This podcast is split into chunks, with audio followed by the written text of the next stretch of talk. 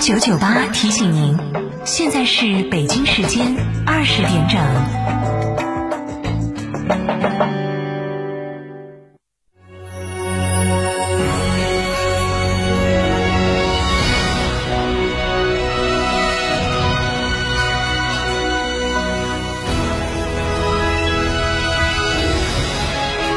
成都的声音，FM 九九点八，成都电台新闻广播。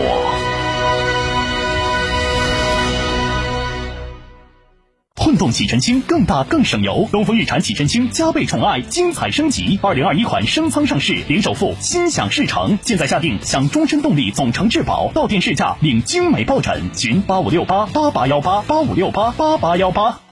听见大运在成都等你。七月十五号到十九号，成都大运会歌曲大众征集网络投票活动圆满结束。听众朋友们，你们 pick 的歌曲入围了吗？后续将结合此次大众票选结果，启动成都大运会歌曲专家评审。同时，我们将开启人气歌曲展播，再次唤醒你心中属于成都大运会的音乐记忆。怀着这份大运热情，快来听歌吧！新房墙面，我选德国飞马；旧房翻新，我选德国飞马。艺术涂料开启墙面装饰的定制时代，艺术涂料墙面定制就选德国飞马。天府南网红大盘，每平七千八百元起，带装修送新风地暖。天府恒大文化旅游城，建面约五十二到一百二十五平美宅，拥一千三百亩同世界乐园，全国可购。电话：四零零零六六三三三三。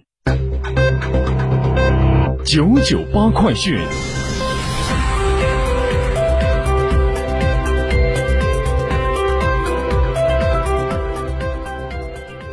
这里是成都新闻广播 FM 九九八，我们来关注这一时段的九九八快讯。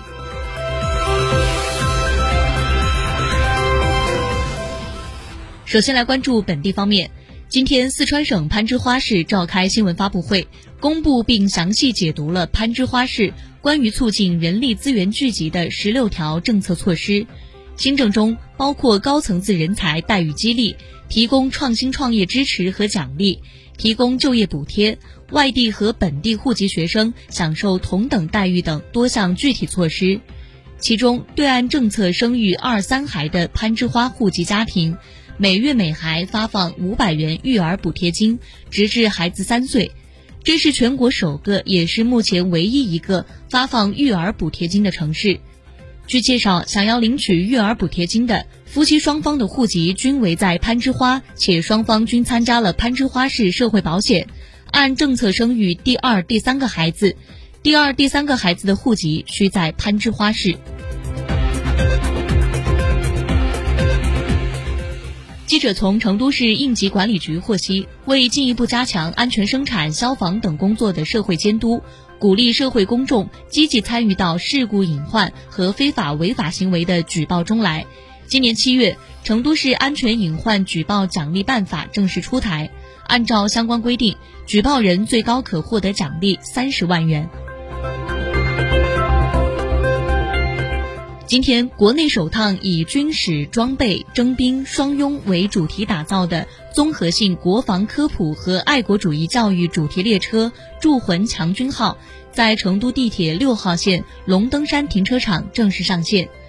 成都地铁六号线是国内一次性开通里程最长的铁路线路，编组尾号为八十一的“铸魂强军号”列车。围绕波澜壮阔的建军史、砥砺奋进的强军梦、青春绽放的报国志、军民团结的鱼水情四个篇章，在八节车厢内全方位展现了艰苦卓绝的建军历史、英勇善战的军队形象和双拥共建的动人场景，是成都地铁最具震撼、最富激情的戎装风景线。我们把目光转向国内方面。日前，教育部决定自二零二一年七月至二零二二年三月，面向全国中小学校和教师开展有偿补课和违规收受礼品礼金问题专项整治工作。教育部要求通过六个月的专项整治，有效遏制中小学教师课上不讲、课下讲，组织开办校外培训班，到校外培训机构兼职，同家长搞利益交换等突出问题，治理和查处侵害群众利益的不正之风和腐败问题。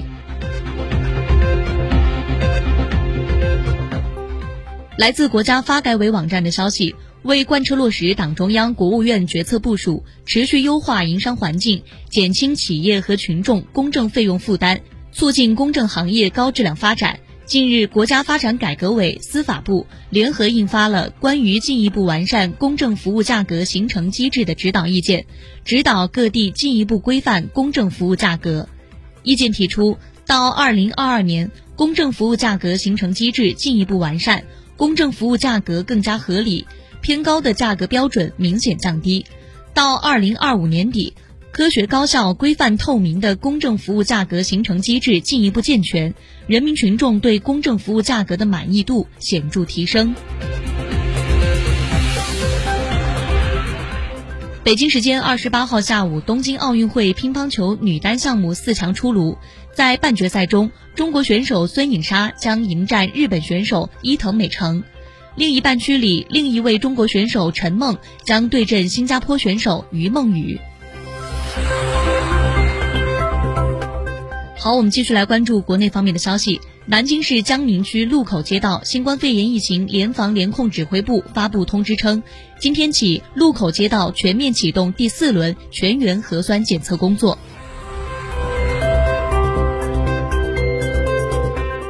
截至七月二十七号的二十四时，据江苏省南京市卫健委通报，七月二十号至今，南京市累计报告本土确诊病例一百五十三例，其中轻型八十一例，普通型六十八例，重型四例，本土无症状感染者两例。根据今天各地卫健部门公布的信息梳理发现，南京疫情传播链已涉及五省十地。分别涉及辽宁沈阳、辽宁大连、安徽马鞍山市和县、安徽芜湖、广东中山、广东珠海、四川绵阳市、四川泸州、江苏宿迁市泗阳县、扬州邗江等地。目前，南京疫情传播链涉及的感染者已增至一百七十二人。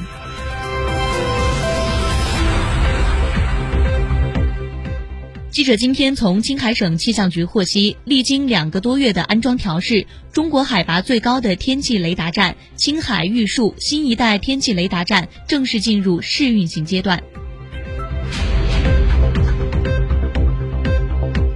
今天，二零二一年王者荣耀世界冠军杯小组赛在重庆开战，十二支战队现场激烈角逐。据悉，此次王者荣耀世界冠军杯四分之一决赛将于青岛打响。半决赛将在武汉举行，最终的总决赛将在北京奥体中心举办，总奖金五千万元人民币，其中冠军奖金二千一百万元人民币。